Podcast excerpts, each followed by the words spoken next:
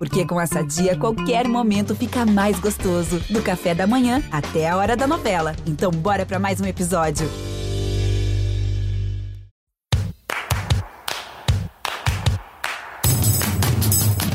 Vocês da imprensa.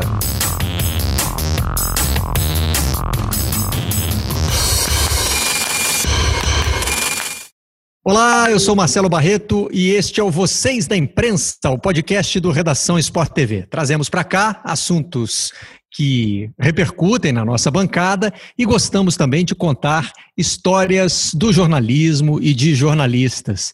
Essa dupla já esteve comigo em outro momento, então já dá para perceber que quando o tema é mais espinhoso, são os dois que eu convoco, até porque eles estão sempre atrás é, das notícias mais escondidas do mundo do esporte.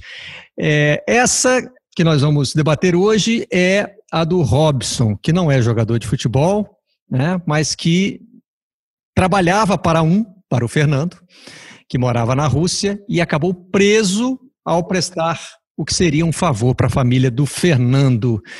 Deixa eu saber do Leslie Leitão, e da Gabriela Moreira, como é que essa história chegou até nós. Tudo bem, Gabi? Tudo bem, Barreto. Vamos falar com você em mais este canal aqui. Pois é, mais um, mais um espaço para a gente se falar. Leslie Leitão, tudo bem, Leslie? Fala, Barreto. Fala, Gabi. É a segunda vez né, que a gente está aqui junto, né? Que bom. Pois é, já nos reunimos para falar do incêndio no Ninho do Urubu, né? E agora eu queria que vocês contassem para a gente essa história do Robson. Ela parece tão fora do nosso ambiente, do nosso mundo, né? Como é que chegou a primeira informação, Leslie? Então, essa história é, foi uma história que chegou através de uma fonte de que nada a ver com futebol, inclusive, é, que tinha contado que um brasileiro estava preso na Rússia é, por tráfico internacional e porque tinha levado um remédio para um jogador. A gente começou a apurar para tentar entender o que, que havia, porque obviamente ele poderia não estar preso exatamente por aquilo ali, até entender que na Rússia aquilo ali realmente é proibido. Eu não tenho dúvida nenhuma de que o Robson não sabia de nada. É um dos motivos é porque eu também não sabia de nada. E você pergunta para qualquer pessoa, ninguém sabe de nada. As pessoas viajam. Todo mundo leva um susto, né, Leslie, quando ouve essa história. Ué, mas não pode? O remédio que não pode ser consumido é, é tratado como droga, né? Como se ele estivesse traficando cocaína. Então, e você imagina, assim, as pessoas é, comuns é, que viajam, você imagina o seguinte: ah, se não for proibido, o, o cara da, da alfândega lá vai pegar e jogar no lixo o meu remédio. E não é isso que acontece. Uhum. não é isso que acontece. É, no caso da Rússia, você vai preso, e foi o que aconteceu com o Robson. E efetivamente a história era procedia. A gente começou a apurar. É, para ser. É, a gente tentava é, descobrir os meandros daquilo aí, né? o que, que havia é, de gordura, o que, que havia de verdade, de mentira, e essa história era absolutamente verdadeira é, por mais surreal que ela pudesse parecer é, inicialmente. Né? É, a gente viu depois que a história se tornou muito mais surreal né, ao longo de esse ano e meio de, de apuração que a gente está fazendo.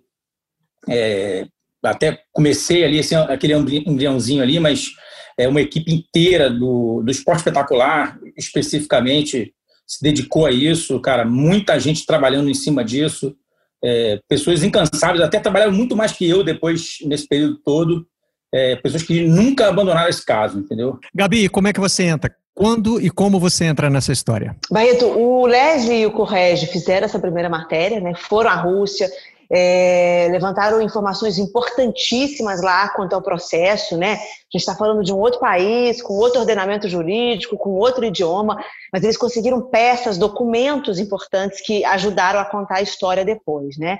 Eles fizeram a primeira. Marcelo Correge já era nosso correspondente em Londres quando começou essa apuração? Sim, Marcelo Correge já era. A primeira matéria, eu tenho anotado aqui, ela foi feita no dia em 1 de setembro do ano passado. Né? O Robson foi preso dia 18 de março do ano passado. Dia, em 1 de setembro, o, o Leslie e o Corrégio fizeram essa matéria. É bom só ressaltar, essa notícia já tinha sido publicada em outro veículo. Se não me engano, a Record. Record, né? Mas é, não foi tão profunda, é uma, mas enfim, a notícia saiu lá. Depois o Leslie e o, e o conseguiram, de forma inédita, os documentos todos que explicavam toda essa história e traziam é, fatos novos para o caso, né? E aí eu entrei para fazer as suítes, né? A repercussão do caso, porque na primeira matéria a gente não tinha conseguido falar, eles não tinham conseguido falar com ninguém da família do Fernando. Fato que a gente continua tentando até hoje, mas eu fui colocada no jogo para ouvir os outros personagens. Então eu consegui falar com a sogra do Fernando, a Cibele Rivoredo. A Cibele Rivoredo é uma personagem muito importante porque é ela quem dá as ordens para aqui no Brasil, faz tudo da família aqui no Brasil, comprar os remédios, pegar uma receita para o William. O William é o sogro do Fernando, que já estava que, que para quem foi levado o remédio, né? Mas é ela que pede para comprar o remédio, ela que organiza a compra, ela que organiza a, a montagem da mala, enfim, para que esses eh, medicamentos chegassem até a mão do Robson. E aí, a partir dali, Barreto, eu não consegui mais desgrudar do caso. Outras pessoas também fizeram matéria, o Fábio Jupa, outro nosso repórter, fez algumas das, das nossas repercussões, mas eu também não consegui desgrudar. Eu falei, cara, a gente precisa acompanhar cada passo disso, a gente precisa acompanhar as audiências lá na Rússia, a gente precisa estar diante, fazer todos os questionamentos, porque é um caso que a todo mundo que tem acesso fica chocado, chocado com o, o rigor é, da pena que ele poderia estar sujeito, até 20, 25 anos de prisão, e por ter tido acesso a todo mundo, a família dele no Brasil, a mulher dele, a Simone é uma pessoa muito simples, é uma pessoa de coração muito grande, assim, né? E ela começou a recorrer a mim, ao Leslie, a todos os envolvidos, é, pedindo esclarecimento, pedindo ajuda, enfim. Então a gente entrou, de fato, de cabeça e alma aí nessa, nessa apuração, Barreto. Pois é, no jornalismo é comum as pessoas acharem que a notícia envelhece rapidamente, né? E que os jornalistas mesmos passam a se desinteressar dela. Isso, isso pode acontecer, né? Isso realmente pode acontecer, até porque o volume de notícia nova é muito grande. Né?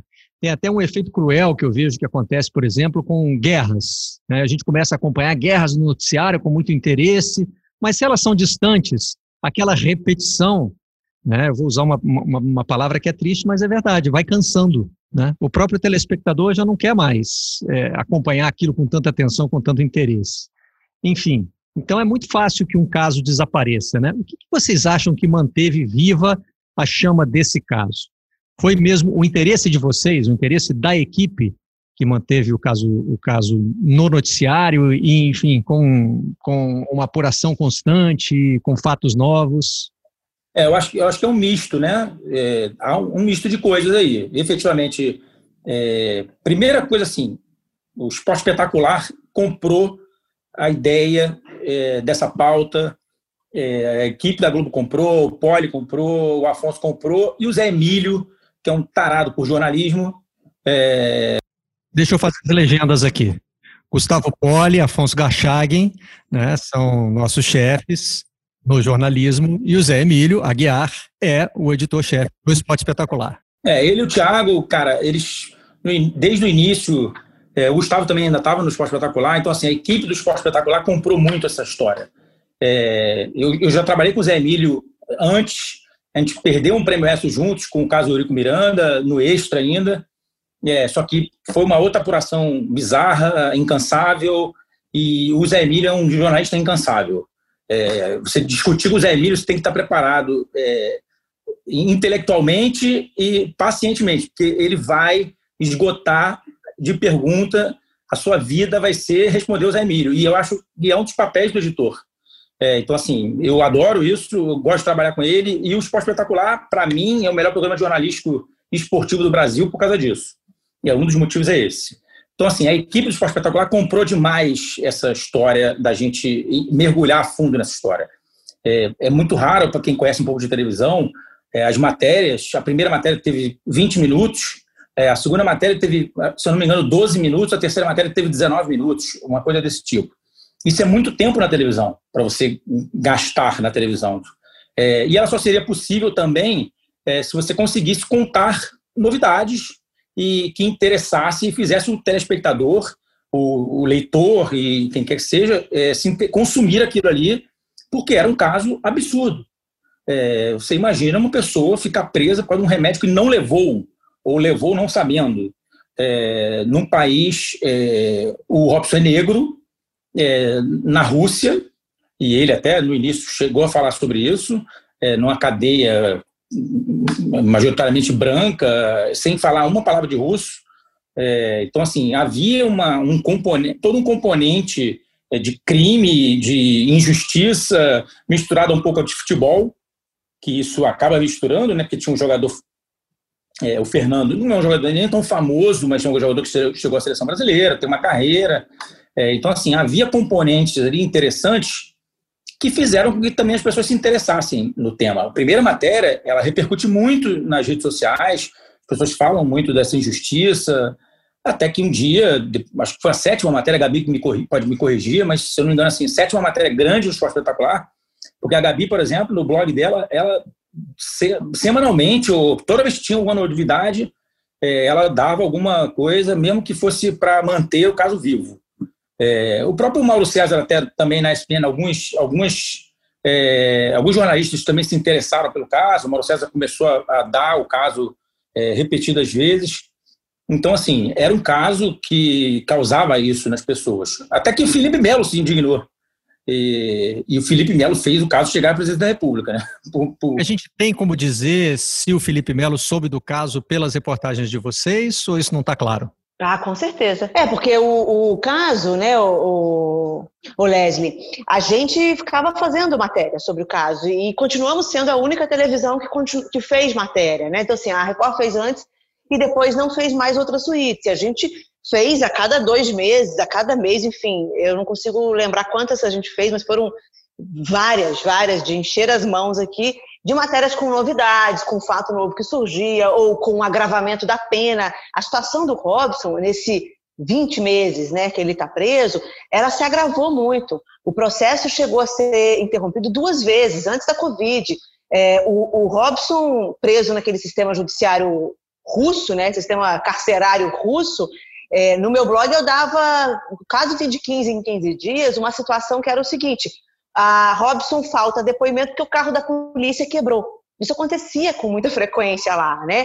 Então, assim, a gente manteve o caso na mídia é, e eu te diria que é o seguinte, demorou demais para que outras pessoas se mobilizassem.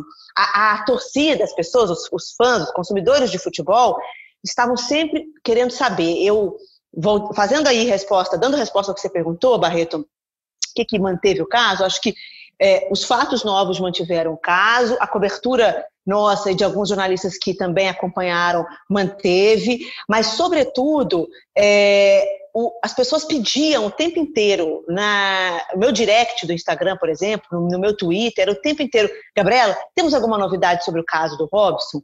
Por quê? Porque eu acho que as pessoas se identificaram muito com a situação dele. Qualquer um de nós poderíamos estar nessa situação né, entrando com um remédio que você nem sabia que estava na mala, no caso, talvez um ou outro, a maior parte teria checado que tinha na mala, pode ser. Não esse sujeito que estava sendo pago por uma família de um jogador que entregou uma mala para ele ali, ele era dependente financeiramente dessa família, né? Ah, e aí, além dessa questão dos, dos torcedores, do público do futebol, eu acho que contribuiu muito para a indignação das pessoas e o clamor por mais novidades, a postura da família do Fernando. Que a postura da família do Fernando sempre foi de não dar publicidade a essa questão. Eles não se posicionaram durante meses sobre o caso. Eles se posicionavam quando a gente pedia e não era uma entrevista. O, o dono dos remédios, o William, até hoje não deu uma única entrevista à imprensa. Né? O Fernando falou com a gente por vídeo, que ele enviou o que ele queria, o conteúdo. Então a gente mandava 10 perguntas, ele respondia 5 do jeito que ele queria, né? E enviava para gente, sem aquela famosa né, é, tréplica, né? Que é uma entrevista tete a tete te permite. Então isso foi indignando. E no, no Instagram dele, nas redes sociais da família, vida seguiu. E as pessoas começaram a ver isso, né? E iam no Instagram dele para cobrar um posicionamento, ele botava, ele botava foto de gols que ele estava fazendo na China, e por aí, né? Então, acho que houve toda essa, essa junção de fatores que, que contribuíram para que é, o caso ganhasse a repercussão. Agora, o Felipe Melo, eu estou na dúvida, viu, se é o Felipe Melo ou o Richarlison, Richarlison que primeiro se manifestam a respeito do caso. Leslie, eu acho que o Richarlison é o primeiro, né, Leslie? Mas o, Felipe Melo faz isso. chegar mais longe porque ele usa o acesso que tem ao presidente da República. Uhum. É exatamente pessoal, isso. Presidente da República. Exatamente. O prim... primeiro foi o Richardson. O Richardson postou antes, mas quem faz chegar na. Porque esse é um caso que a gente imaginou, conversando com fontes, conversando com pessoas é, que entendiam da legislação russa, era um caso que dificilmente se resolveria juridicamente, que provavelmente só se resolverá é, agora. Ele vai, foi condenado a três anos, então não sei quais são os próximos passos, a gente vai ter que entender ainda mas as pessoas diziam que só a diplomacia talvez conseguisse resolver isso. A sensação, Leslie, que a gente tem pelas, pelas informações que chegaram é de que essa pena de três anos ela já tem um impacto da diplomacia, né? Porque se o Fernando tivesse esquecido lá na Rússia, talvez a pena fosse muito mais dura. É isso, Gabi? É, eu conversei com o advogado dele, o Pavel, advogado russo dele ontem. Gravei até para uma matéria que vai no Esporte Espetacular dessa semana. E ele disse que nunca viu uma pena tão baixa para dois crimes que ele foi condenado, que é contrabando e tentativa de tráfico de drogas. Que a pena mínima, em geral, para os dois crimes é, é em torno de 14 anos. O Ministério Público, já antes, um dia antes do, da sentença, o Ministério Público tinha pedido 12 anos, o que já impressionou todo mundo. Ele pediu uma pena mínima para dois crimes que podia chegar até 20. Olha, tem uma. O Barreto, a gente pode dizer que tem uma influência de opinião pública na justiça russa. Mas por quê? Porque o caso passou a ser mais discutido, os jornais russos começaram a acompanhar o caso, celebridades, jogadores de futebol do mundo inteiro começaram a apostar. Mas, é, tecnicamente, os benefícios de possível acordo que possa ter entre o governo russo e o governo brasileiro, eles só vão poder ser colocados em prática após a condenação definitiva, que ainda não há. Então, assim, ele foi condenado a três anos, a acusação já prometeu que vai recorrer, então, uhum. o Ministério Público certamente vai pedir para a pena ser maior. E depois ainda tem duas instâncias recursais na Rússia, tá? Aqui a gente tem primeira, segunda instância, depois a STJ. Lá eles têm, além do STJ, ainda mais uma outra corte, que, é que seria o STF, mas lá funciona um pouco diferente, não é para qualquer crime. Aqui é só questões de Constituição que vai para o STF, lá podem ir outros crimes, mas enfim. Após isso, é que ele pode ser transferido para o Brasil para cumprimento da pena aqui. Ah, também pode ser que o governo brasileiro peça um perdão a ele, mas aí é um pouco mais, bem mais difícil de acontecer. Eu conversei com advogados especializados, eles dizem que os precedentes são mínimos e não é para esse tipo de crime, mas enfim. É, eu acho que a gente pode dizer sim que o clamor público a opinião pública acabou influenciando uh, no julgamento da justiça, sim. O Gabi, você levantou um tema aí que é, me parece muito interessante. A família te procura pedindo, às vezes, um aconselhamento, ou, enfim. É, é muito comum, por exemplo, quando um repórter vai à rua, um repórter de esporte, vai gravar num bairro mais pobre que tem problemas de toda espécie, como a gente vê pelo Brasil, né? É, de saneamento básico, de calçamento, de falta de eletricidade. É, e os repórteres são abordados por moradores para dizer: olha aqui, tem esse problema, você tem que me ajudar. Quer dizer, a imprensa ficou com essa imagem num país que é tão precário no serviço à população, né? A imprensa, na verdade, teria como papel noticiar, denunciar, mostrar o que está errado, mas é, como as pessoas são muito desassistidas, elas começaram a ver nos jornalistas. Eu estou levando para o extremo, tá? Não estou já querendo dizer que foi assim que a família do, do, do, do, do Robson se comportou. Mas muitas vezes, né? A, pessoa, quando sente que não tem nenhum apoio, ela, ela acha que é na imprensa que vai encontrar. E eu queria saber de você se foi assim que a família do Robson se sentiu. É, como se pela primeira vez alguém tivesse se interessado de verdade por aquele caso.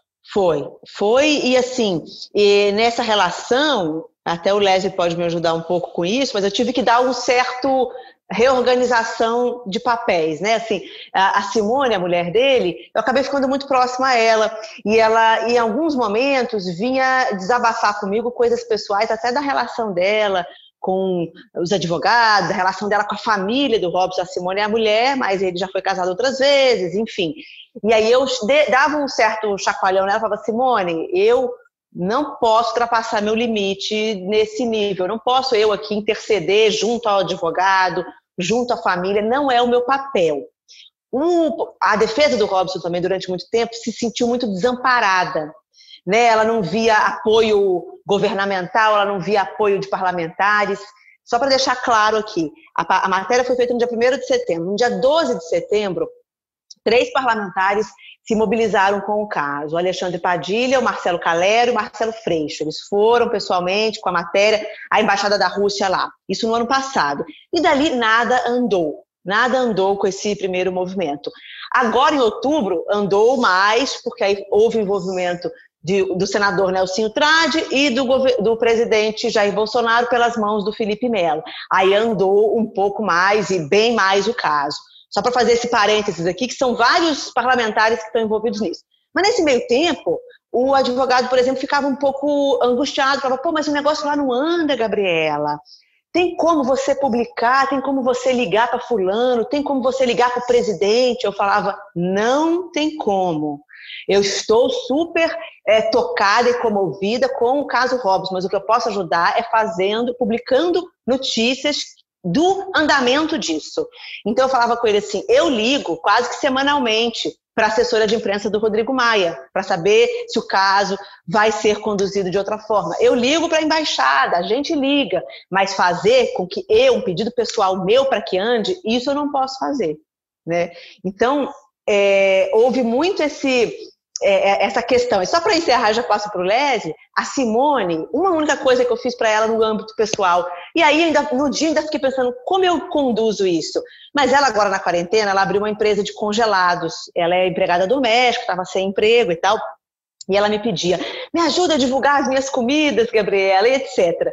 Como vinha muita gente no meu Instagram e Twitter perguntar sobre o caso, eu falava, gente, o caso está assim, jornalisticamente, mas no âmbito pessoal, a dica que eu dou é: a Simone está fazendo congelados, a mulher do Robson, que está aqui no Brasil, está fazendo congelados. Se vocês quiserem conhecer, está aqui o Instagram dela.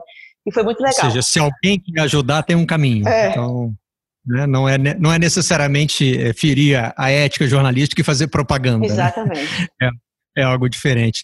Leslie, imagino que você já tenha vivido dilemas como esse é, algumas vezes na sua carreira, porque você né, trabalha mais frequentemente com a cobertura policial e se envolve na cobertura de julgamentos, e aí entra o lado humano, né? A gente quer ver aquele julgamento é, sendo resolvido, a gente quer que a, que a família tenha algum amparo, enfim, que a justiça seja feita, mas também não pode cruzar essas fronteiras que o jornalismo nos impõe, né? Assim, o jornalismo é, que a gente gosta, que a gente faz, o jornalismo é um pouco justiceiro por natureza, o jornalista, né? Ele quer ver as coisas mais justas possíveis. A gente erra, a gente acerta.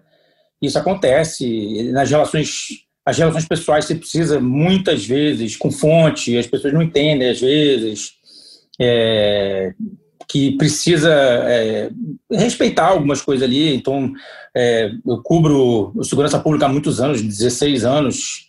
É, várias vezes é, tem, tem vários absurdos que eu ouço diariamente é, eles brincam comigo que um dia eu vou escrever um livro bombástico, mas essa relação de fonte também é uma relação difícil de você é, diariamente é, cultivar e sem ferir a ética, né? É, porque às vezes o cara se considera considera que pode falar tudo, que pode fazer tudo e não pode, né? E às vezes eles descobrem que não pode. Mas é frustrante também, né? Porque muitas vezes você não vai ver o resultado. Da mesma forma que a Gabi relatou, que a família achava que estava andando devagar, que os advogados achavam que a coisa não estava saindo do lugar, né? O jornalista que já apurou, que tem é, todos os elementos ali para entender, e a gente não tem como evitar fazer algum julgamento de foro íntimo, né? Porque a gente é treinado para fazer e precisa sempre estar atento, é não levar esse julgamento para a reportagem. Né? No momento da reportagem, a gente tem que é, manter a idoneidade, a neutralidade que são exigidas. O Barreto, você tocou num tema, assim, por acaso, que eu tenho até conversado muito sobre isso, até mais na cobertura de segurança pública, que é, é eu tenho quase como um mantra repetido que jornalista tem que apurar mais e opinar menos. É, nós, repórteres, temos que é, achar menos do que apurar. Então, apura, publica os fatos, é, mostra os fatos e acha menos, cara. Acha menos de tudo, tudo que você está cobrindo principalmente, entendeu? É, eu acho várias coisas na vida, só que tem coisas que eu não posso provar. Eu quero é... entrar no seu papo aí. Sabe o que, que eu acho? Que a gente sempre achou muito. Eu acho que a gente achou, olha aí, né? A minha própria forma de colocar isso já, já dá uma pista, né? Não só jornalista, todo mundo, a gente faz julgamentos rápidos, né? Claro, claro. A gente é criado assim, a gente avalia as claro. coisas. O que eu acho que aconteceu é um fenômeno que tem seu lado bom e tem seu lado ruim, é que os espaços para dizer o que a gente acha aumentaram. E não começou com a rede social, embora né, eu faça o meu marketing de tiozão da rede social, tem gente que acha que eu não gosto de rede social e não é necessariamente isso. Eu acho que esse fenômeno começou com a mesa redondização da televisão, principalmente na televisão a cabo. Hoje a gente tem muitos espaços de debate na televisão a cabo, que se misturam com o espaço informativo. É lógico né, que também, como jornalista, você, você precisa entender o seguinte: o espaço de debate ele existe para ser sustentado pela informação. Você não está ali para achar, né? É, como se diz lá na minha terra, né? De onde você tirou essa ideia? Debaixo do sovaco? Você não pode ficar tirando ideias debaixo do sovaco. Seja no esporte, para falar de um jogo de futebol, que é uma coisa que vai, né? É uma coisa mais corriqueira, que não vai é, trazer prejuízo à vida de ninguém, só uma pequena dor de cabeça no dia seguinte, ou para falar de coisas seríssimas, né? Como segurança pública. É, mas esses espaços foram se abrindo e é muito difícil não ceder à tentação de atropelar a informação com o que você acha, né? Se o seu espaço é mais opinativo do que informativo. Aí, para não dizer que eu não falei das redes sociais, elas fazem esse espaço explodir, né? É, todo jornalista, e na verdade hoje todo mundo que não é jornalista também, tem à sua mão um espaço onde pode, pode simplesmente publicar o que acha, né? o que pensa, e eu acho que nós estamos num momento de, de explosão disso, né, Gabi? Dessa, da abertura desse espaço. Eu sou otimista, eu acho que a gente vai achar um caminho para que, se não, é, não, não, não que necessariamente esse espaço seja mais regulado, mas que ele seja mais bem usado e que as pessoas sejam cobradas por isso. Acho que sim, Barreto, acho que é isso. A gente vê uma profusão de vereditos em tempo real, né? É o tempo inteiro, acho que as pessoas acabam, elas acham que as pessoas acabam, né? As pessoas acabam é, se sentindo na necessidade de dizer o que pensam sobre absolutamente tudo. E aí, é, como somos jornalistas, a gente precisa ter cuidado com o que a gente diz sobre absolutamente tudo. Por quê? Porque a gente faz parte das pessoas que estamos trazendo as notícias para o público. Então, se a gente já, eh, na rede social, sobretudo, ou até numa mesa de debate, é, emite nossa opinião é, durante os acontecimentos, a gente perde o equilíbrio depois para buscar é, os acontecimentos, mesmo para, sobretudo, se eles vão numa direção contrária daquilo que você pensa. Então a gente tem que ficar o tempo inteiro. Eu, eu, eu, eu fico, eu tenho, na verdade, nas redes sociais mudado bastante minha postura em relação a isso. Não que antes eu desse opinião sobre tudo, mas é, eu tenho cada vez dado menos opinião. Eu tenho cada vez mais tentado guardar minha opinião para quem está do meu lado. Minha opinião para quem está do meu lado eu falo com meu marido na mesa, com meu amigo, é, né? E mesmo assim, cuidado com quem está ouvindo, porque hoje nem grupo precisa... de WhatsApp pode confiar mais. Não, Vaza. não pode, não pode, não pode, definitivamente não pode, porque, é, então, por exemplo, a, a família do Robson me mandou diversos áudios, diversas afirmações sobre o que eles achavam da conduta da família do Fernando, por exemplo, da conduta de um outro jornalista que publicou algo. É, Barreto, eu não posso virar para essa pessoa, eu tenho que agir meio fria mesmo, como repórter de gelo, e falar para você, olha, essa é a sua opinião. O que eu tenho para te dizer é que eu, como repórter, tenho apurado isso, isso e isso, vai na direção contrária disso que você está me relatando, mas tentado dar cada vez menos é, as impressões pessoais para que realmente a gente acredite que a gente precisa buscar de forma equilibrada a notícia, né? Pois é, e na reportagem é você pelo menos tem ali aquele, aquele tempo e aquele espaço que são concedidos até você publicar, né? Aí você vai tomando todos esses cuidados. Na televisão ao vivo, que é o que a gente tem feito cada vez mais, né? É o meu desafio diário. É, eu preciso, se não eu necessariamente falar, eu preciso fazer as pessoas falarem de todos os assuntos. E, evidentemente, eu não estou dominando todos. Eu procuro me informar sobre o máximo possível. Gabi também está vivendo esse desafio agora quando me, me substitui no Redação Sport TV. Você é precisa é fazer o assunto girar. Você não pode só se abster, né? Ah, não, não quero falar desse porque eu não vi esse jogo. Eu, eu preciso tentar levar alguma informação. Mas em cada assunto que você traz para a pauta, você precisa medir o seu limite. É, ah, não, sobre isso aqui eu vou opinar ou eu vou ter uma posição mais firme, porque eu estou bem informado, eu sei, eu acompanhei, eu conversei com pessoas que entendem. Nesse aqui eu não posso. Nesse aqui eu preciso passar a bola. Deixa que mais preparado fala. Então, né, esse é um exercício diário. Na reportagem, você precisa né, juntar todos os elementos e equilibrá-los na hora de levar para o ar ou de publicar. E aí, a Gabi levantou agora um tema interessante, Leslie. É, nesse caso, é, me parece que tudo que vocês ouviram da família do Robson causou mais empatia do que o que vocês praticamente não ouviram da família do Fernando, né?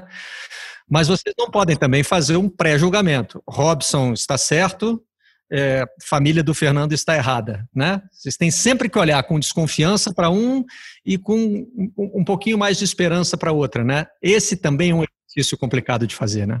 É, ele, ele só facilitou um pouquinho, Barreto, porque, na verdade, é, quando a gente mergulha profundamente no caso, a própria família do Fernando, e aí, por exemplo, antes de a, a primeira matéria ao ar, em off, uma, duas pessoas ligadas ao William é, me procuraram e disseram, admitiram, olha, realmente o remédio era do William, o cara não, não tem nada a ver com a história.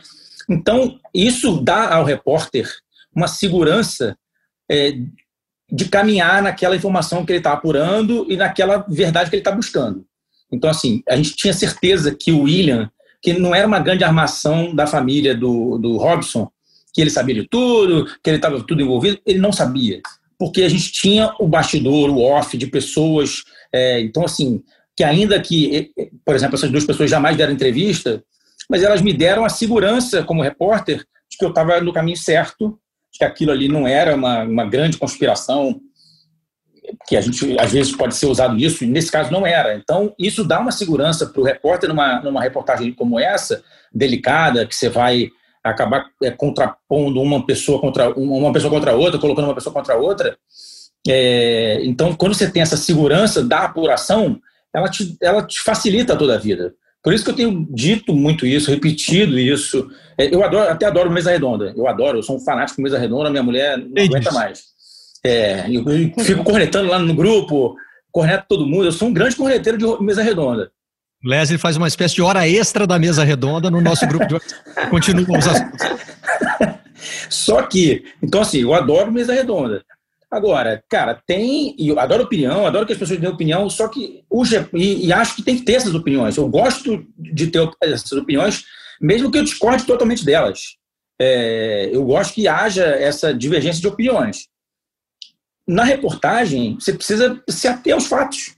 Então, assim, quando você apura uma coisa e chega ali mais ou menos à conclusão de que tudo se encaminha para a verdade ser aquela ali, que é o caso, esse caso do Fernando, a própria, hoje está muito mais claro, a própria família do Fernando, o próprio Fernando, eles não negam é, nada disso, eles admitem realmente o remédio é, não era do Fernando, o Fernando não sabia do que estava levando, então assim, fica, facilita muito esse trabalho, é, até na edição, na maneira que você vai é, conduzir uma reportagem, entendeu? O Barreto, aproveitando o gancho, o que o Leslie falou da checagem dos fatos, né? Eu acho que a gente, inclusive com quem a gente tem mais proximidade, a gente tem que aí que checar mais ainda para gente, a gente ter a certeza de que a gente não está sendo levado pela proximidade com a pessoa. Então, assim, a família do Fernando nunca falou, mas a família do Robson sempre falou. Então, o que, que a gente fez? Foi checar tudo que a família do Robson falava. Então, por exemplo, a Simone nos dá uma entrevista é, longa, detalhada de como é que foi o dia da prisão e como é que foi o dia da detenção, o dia que ele chegou na Rússia com os, com os remédios na mala, como é que foi a conduta do policial, quantas vezes eles ligaram para a família do Fernando informando, olha, deu algum problema, a gente está preso aqui. Então, era a mulher do envolvido nos contando aquilo. Talvez para algumas pessoas bastasse isso, mas o que, que a gente fez para justamente não ser levada ao erro? A gente ligou para os interlocutores. Então, assim, a, a, a, Simone contava que tinha ligado para o Rodella, né? Que era o, o, o, faz tudo deles na Rússia, que era uma pessoa ligada à família. O que, que a gente fez? Foi entrevistar essa pessoa. E aí é um estudante de medicina que mora lá na Rússia, é um menino que, enfim, tem bastante instrução, assim, para conversou com a gente muito bem, e aí ele confirmava tudo que ela tinha dito, né? Tudo que ela nos disse em depoimento e que a gente levou ao ar a gente não deixou de fazer a checagem daquilo. Né? Então, é, isso foi nos dando mais certeza, com diversas fontes, de que os relatos eram verossímeis, né? ou o mais verossímil possível que a gente podia chegar ali. Né? O jornalismo brasileiro não desenvolveu uma tradição, embora é, se inspire muito no jornalismo americano, né? mas não desenvolveu a tradição da checagem. Não, não que o jornalismo brasileiro não faça checagem, mas é que no jornalismo americano isso é uma instituição. Né? Toda a editoria de, de todo jornal, de toda revista, tem os seus checadores. O repórter chega com uma apuração e aí tem lá, é, é, mais ou menos isso que a Gabi falou, né? Ó, tem uma entrevista aqui da, da Simone dizendo que conversou com fulano, Beltrano Cicano. Ok, então alguém liga, né? Primeiro confirma com a Simone, olha, foi isso que você disse, o dia era esse mesmo, porque, primeiro, é, a própria pessoa pode se confundir, né? pode não ter é, os dados corretos, o repórter pode ter se enganado na apuração e você tem que se defender de alguém que esteja mentindo. E aí pode ser a fonte, pode ser o repórter, enfim, no meio desse processo, é, você tem que tomar conta de tudo. É, isso tá... é para ser, ser justo, Barreto. Diga. Para ser justo, é, ainda o sobrevivente no Brasil de checagem é na Veja, né? Eu trabalhei lá seis anos. Lá tem um serviço de checagem é, que me salvou várias vezes. Várias vezes eu escrevi alguma coisa errada e eu... tinha um cara lá, o Machado, que a gente odiava ele, assim, entre aspas, né? Porque o cara pegava, sempre pegava erros. Sempre. O cara era uma máquina de pegar erros. Era Machado o sobrenome? Era Machado. Ou porque ele não, Machado. tudo? É, deveria ser. O sobrenome ah, era tá. apropriado, né? Ele falava, cara, esse Machado... Cara, me lembro na Copa... Deixava a apuração nenhuma de pé, derrubava todas. Ele na Copa ah. pegou, a gente descobriu um esquema de cambismo que entrava com, através de hacker. Eu falei: olha, isso você não vai conseguir checar, não. Eu chequei sim, consegui entrar aqui, eu só não comprei o ingresso porque eu não quis. Então, assim, ele checava até isso. Então, assim, a Veja ainda existe. É, espero que ninguém tenha sido demitido, mas ainda existe um serviço de checagem lá na Veja que ainda funciona. Então, o que eu digo é que não existe como instituição no, no brasileiro, né? E não existe. qualquer um pode estar sujeito a isso. A gente acompanhou o caso do Mário Sérgio Conte, um jornalista super renomado, que é, entrevistou sósias do Filipão e do Neymar, né? Era Neymar? Acho ele entrevistou o sósia do Filipão e o Neymar pediu para tirar foto, parece, né? Acho que ele não entrevistou o sósia do é, Neymar. É, entrevistou não. o sósia do Filipão. E é. o sósia do Neymar entrou na história ali de meio, meio de gaiato, né? É, é. Um jornalista tão experiente, renomado como ele, né? Incorreu nesse erro de achar que tinha entrevistado o verdadeiro Filipão. Não sei se a checagem o teria salvado, mas enfim, é, é, é uma área que necessariamente vai crescer no jornalismo brasileiro. Apurações como essa dão a vocês essa convicção. Hoje, inclusive, a gente tem agências independentes de checagem, né? Como é o caso da Lupa. É, essa que as agências elas trabalham mais na checagem de discursos, de dados, né, de informações oficiais. O Barreto, eu acho que deveria. Eu acho que o jornalismo ele tem sido muito atacado, né? é, o jornalismo profissional. Ele resiste porque ele é jornalismo profissional e já vimos diversos exemplos de que se não estivéssemos aí, é, acho que a sociedade estaria pior, né? Então, acho que tem movimentos da sociedade que têm valorizado mais o jornalismo profissional, e eu não digo do profissional da grande imprensa só não, profissional, que é o jornalismo treinado, jornalista treinado para buscar notícia. E eu acho que deveria insistir, investir, na verdade, nisso sim, porque é o grande, nosso grande ativo é credibilidade, né? Claro. E hoje você tem também a checagem informal das redes sociais, né?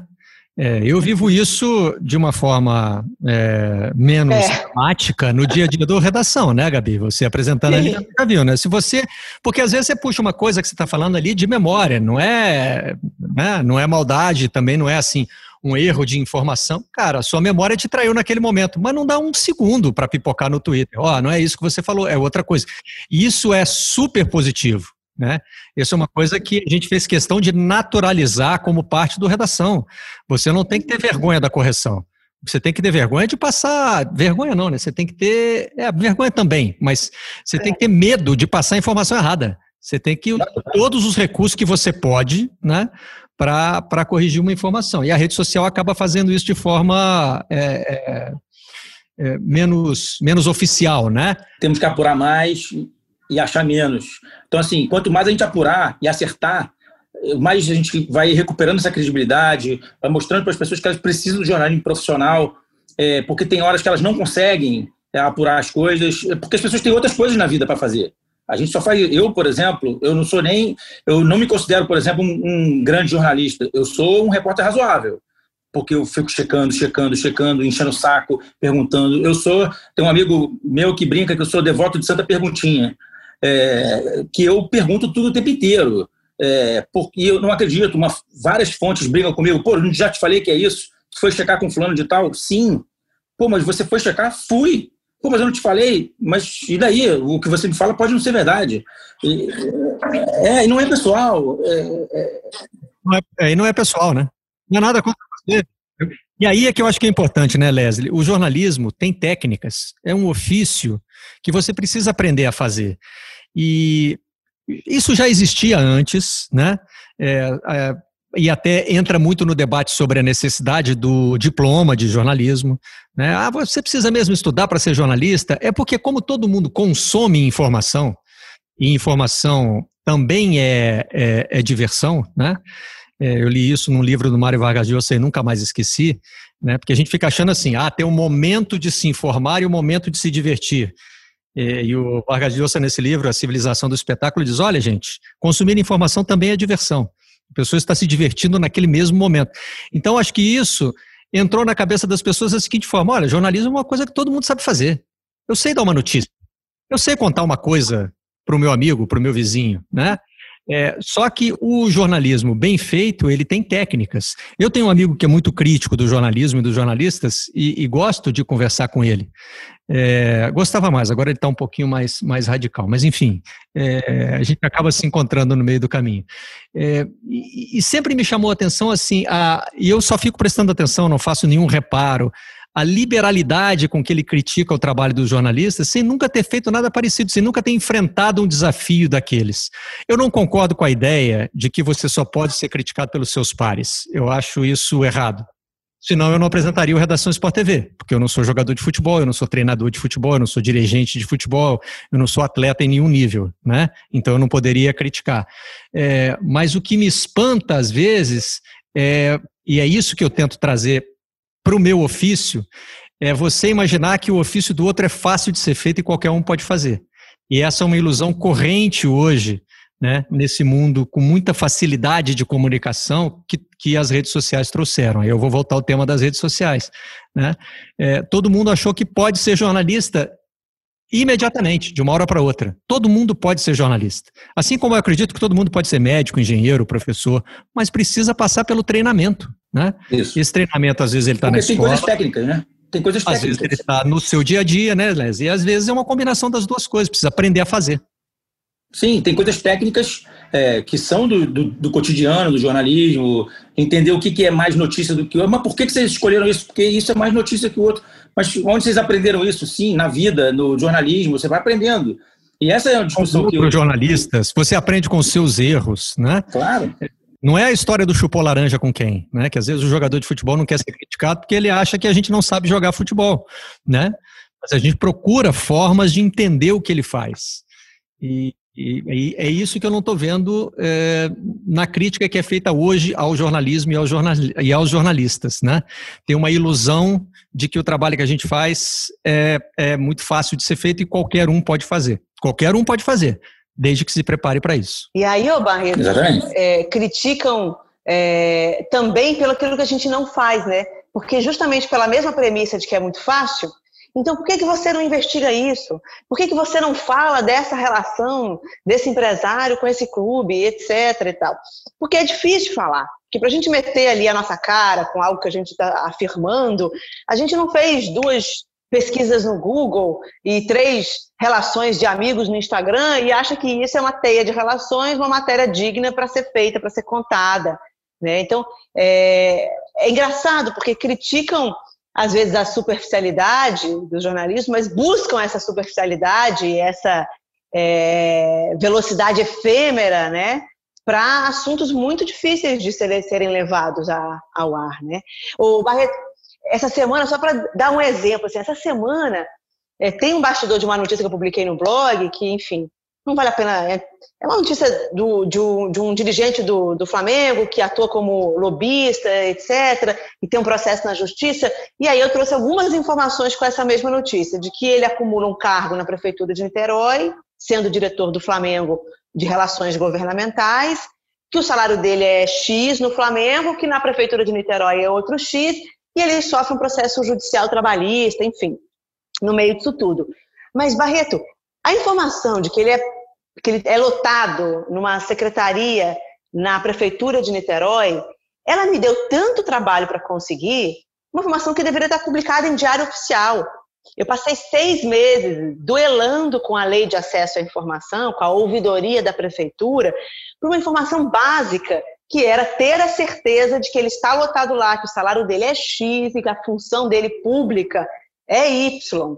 Aí você fala, a quem interessa essa informação? A todo coletivo, ao morador da, da cidade de Niterói, que sabe que está remunerando X mil para um, uma pessoa, para poder fiscalizar se ela de fato está trazendo o que ela promete como funcionário público, para o torcedor do Flamengo, que quer saber quanto que se paga para os seus diretores, né, para poder, numa discussão de cobrança do clube, se está alto, se está baixo, se isso cabe no orçamento, quais são as prioridades do clube.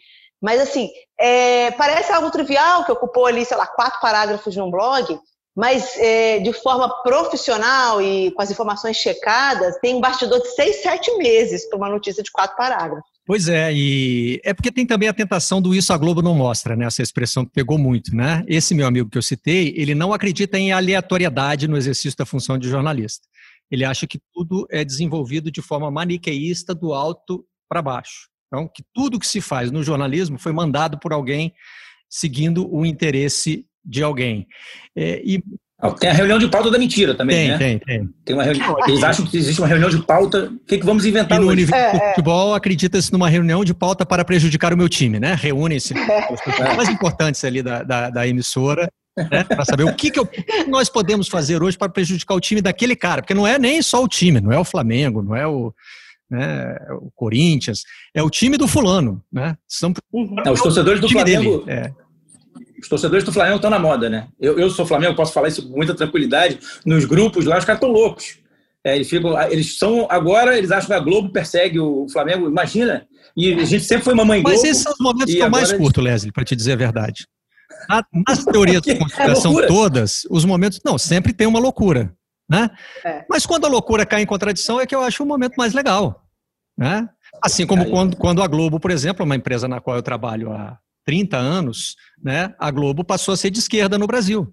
Quando a Globo passou é, da direita. Falei, bom, então, né, estamos vivendo um momento interessante, virou, virou. né? É, tá acontecendo virou, uma coisa, né? A Globo agora é representante. É o Fla-Flu, Fla-Flu nacional, né? Fla-Flu de tudo. representante é. da ditadura, é representante do comunismo. Então, esses momentos, são para mim, são os mais interessantes. É nessa hora que você tem que ver o que está acontecendo. Mas, assim, o, o, o o, a atração do Isso a Globo não mostra é, assim, é porque a gente também, é, é lógico, né? É, é, eu, quando eu converso com, com amigos que não são do nosso meio, é, eu vejo que tem uma, uma, uma, sensação entre eles de que a gente sabe tudo e fica escolhendo o que vai divulgar, né? Porque tem muito boato, tem muita fofoca, tem coisa que é inventada e tem coisa que infelizmente é verdade, mas a gente não pode publicar. Né? E as pessoas não têm ideia, Leslie, de como isso dói, né? De como... Não, e não pode publicar, explique por que, que não pode. Não Exato. pode, porque não tem como provar. Exato. Não é porque alguém falou que você não pode publicar. A gente conhece casos é inteiros de submundo do futebol. Um dia eu até desabafei um pouco, eu escrevi uma coluna é, que tinha o primeiro parágrafo com uma coleção de casos ali que eu sabia e a gente não podia publicar. Mas a gente sabe que aconteceram, né? Mas eu só mencionei, eu não disse fulano fez isso, Beltrano fez aquilo. Olha, teve jogador de futebol que fez isso, isso, isso. A gente sabe Agora, publicar envolve responsabilidade, né? Envolve apuração, envolve, né? Apuração. A responsabilidade envolve apuração. Você tem que descobrir, né? O, o que, que aconteceu, quando aconteceu, quem fez, onde é que está documentado, né? E acho que as pessoas não têm a noção de como é frustrante para o jornalista, porque a sensação que me dá quando eu converso com os amigos é que eles acham que a gente tem um prazer secreto nisso, Leslie. Tipo, só eu sei, eu não vou contar para ninguém. E eu, eu, eu desenvolvi uma frase que é sempre a mesma, eu falava, amigo, se eu soubesse isso, eu ganhava o prêmio ESSO. Eu não ia guardar nem para mim, nem para contar aqui na minha rodinha de amigos. Eu ia contar para todo mundo. É, eu, eu, assim, eu cubro há, há, dois anos, né? Praticamente eu cubro o caso Marielle é, muito a fundo. Eu, eu sei razoavelmente bem desse caso. E muita gente vem me perguntar isso. Pô, mas você não acha que Cara, eu não acho nada. Eu, eu, eu não acho mesmo. Mas eu não acho, assim, porque as pessoas não acreditam que eu não tenho uma teoria para quem, quem mandou matar Marielle. E eu, eu não tenho uma teoria. Assim, a gente apurou um monte de linhas possíveis que a polícia é, percorreu e eu não consigo é, é entender, é, juntar ali no quebra-cabeça da apuração, eu não consigo juntar num personagem que realmente fosse o, o mais suspeito de matar a Marielle. E as pessoas não acreditam em mim. Ah, não, claro que você tem uma opinião e, e, e, eu não tenho essa opinião. Gente, os papos com vocês são muito bons e eles têm esse problema. Às vezes eles podem ir muito longe, né? Esse efeito colateral. Então, está na hora de encerrar. Eu queria saber de vocês quais que vocês imaginam que serão os próximos passos e se será decisiva realmente a entrada das personalidades do esporte. E aí teremos um lado positivo das redes sociais, né? Que é uma caixa de ressonância para que vozes sejam ouvidas a favor de um cara é, que provavelmente estaria esquecido hoje, como é o Robson. É, sem dúvida, o Barreto aí é um lado bom das redes sociais. Acho que o Robson não teria tido tanta voz assim se não fossem as redes sociais. Tanto para amplificar nosso trabalho, quanto para cobrar quem, quem deve ser cobrado. É, a defesa está muito apreensiva com o pedido da, da promotoria. A promotoria com certeza vai pedir aumento de pena e isso pode deixá-lo preso mais tempo. Mas é inegável que o pior cenário já não existe mais para o Robson, que é o de 20 anos preso, esquecido, largado lá na prisão em Caxira, que fica perto de Moscou. Então, eu, acredito, eu não acredito que até o final do ano ele esteja por aqui, mas eu acredito sim que ele consiga cumprir o resto da pena dele no Brasil em algum momento, seja ela qual for. Né? Mas eu acho que essa história ela não acaba com a vinda dele para o Brasil. Eu acho que eles, eu acho, não, eles vão com certeza buscar outros meios de responsabilizar é, quem os colocou nessa situação. A família do Robson foi muito prejudicada. É um rapaz que emagreceu mais, enfim, uns 20 quilos. Ele está muito magro. Eu estou chutando aqui, não lembro de cabeça, mas é, eram, eram dois números, dois dígitos aí da última vez que eu, que eu perguntei. Ele teve um neto que nasceu, ele não viu aqui no Brasil. Ele está sem contato com a mãe dele, que tem mais de 70 anos, sem contato com a família dele, enfim. É um, é um cara que acordou num dia e pensou que tinha tirado a sorte grande para ganhar não sei quantos mil como motorista de um jogador de futebol é, na Rússia, e um mês ele estava atrás das grades, sem qualquer perspectiva de futuro. Então, uma vida que foi, que foi bastante abalada. Vamos ver como é que vai terminar esse caso. Leslie Leitão, obrigado por, pela participação no Vocês da Imprensa. Obrigado, Barreto. Conte comigo. Vamos ver se. Acho que a diplomacia é que vai salvar isso aí. O Felipe Melo fez um gol importante nesse aí, quando ele, pelo menos, deu. É, é, amplificou essa questão. É, a gente critica muito o Felipe Melo, eu tenho muitas críticas ao Felipe Melo. Nesse caso aí, fez um golaço. É, pelo menos amplificou isso, e é o que importa realmente é que o Robson consiga voltar para o Brasil, e, porque ele não é traficante internacional. Gabi Moreira, muito obrigado. Obrigada, Barreto, pelo convite e por me colocar perto do Leslie, parceiro de sempre. Nós nos encontramos na próxima edição do Vocês da Imprensa. Até lá. Vocês da Imprensa.